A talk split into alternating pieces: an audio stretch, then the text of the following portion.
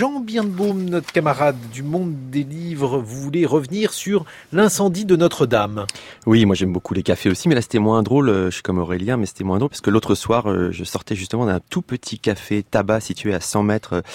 de la cathédrale quand j'ai entendu des gens crier dans la rue Notre-Dame est en feu, Notre-Dame est en feu. Alors j'ai cavalé vers la Seine, c'était au début, tout début de l'incendie, on pouvait encore se tenir sur euh, tout près sur le joli pont de l'archevêché. Euh, la police allait bientôt nous évacuer et dès instant comme d'autres, j'ai été frappé bien sûr par euh, l'émotion incroyablement concentrée, espèce de recueillement mobilisé qui unissait les femmes, les hommes, les enfants là-bas, quelles que soient leurs origines ou leurs convictions, tous se serraient devant une cathédrale qui avait pu être dans le passé le symbole de division parfois maximale, mais dont l'embrasement fondait fondait soudain un absolu rassemblement.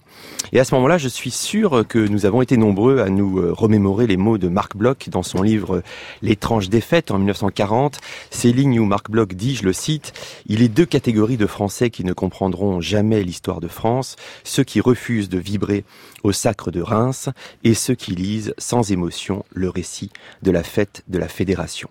Voilà, ce texte fait donc le lien entre l'ancienne France et celle de la Révolution, deux France désormais solidaires malgré tout par la grâce de ce que Marc Bloch encore lui nommait les authentiques mouvements d'âme. Alors, est-ce que Jean-Pierre Denis, Jean-Pierre Denis, je voulais le citer ce matin, a aussi songé à Marc Bloch au soir de l'incendie? J'en sais rien. En tout cas, l'étrange défaite, l'étrange défaite, c'est une expression qu'on lit dans euh, le nouveau livre, le bel essai que mon confrère de l'hebdomadaire euh, chrétien La Vie vient de publier au CERF et qui s'intitule Un catholique s'est échappé. Cette expression, l'étrange défaite, vient assez tard sous sa plume, mais en réalité tout part de là, d'un constat angoissé, d'un échec. En France, dit Jean-Pierre Denis,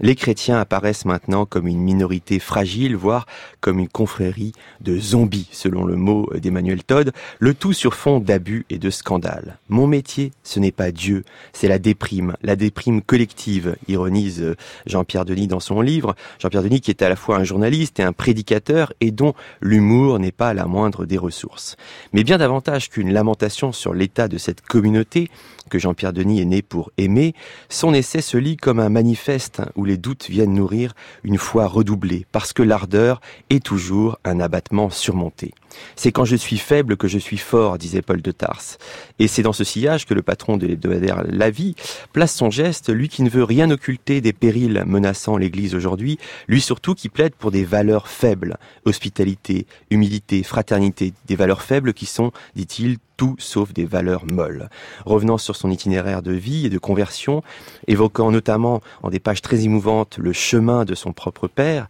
Jean-Pierre Denis proclame la joie d'une espérance qui se sait encore plus brûlante quand elle semble partir en fumée. Il dit, ce sera les mots de la fin, nous approfondirons notre christianisme, nous le tremperons dans le feu.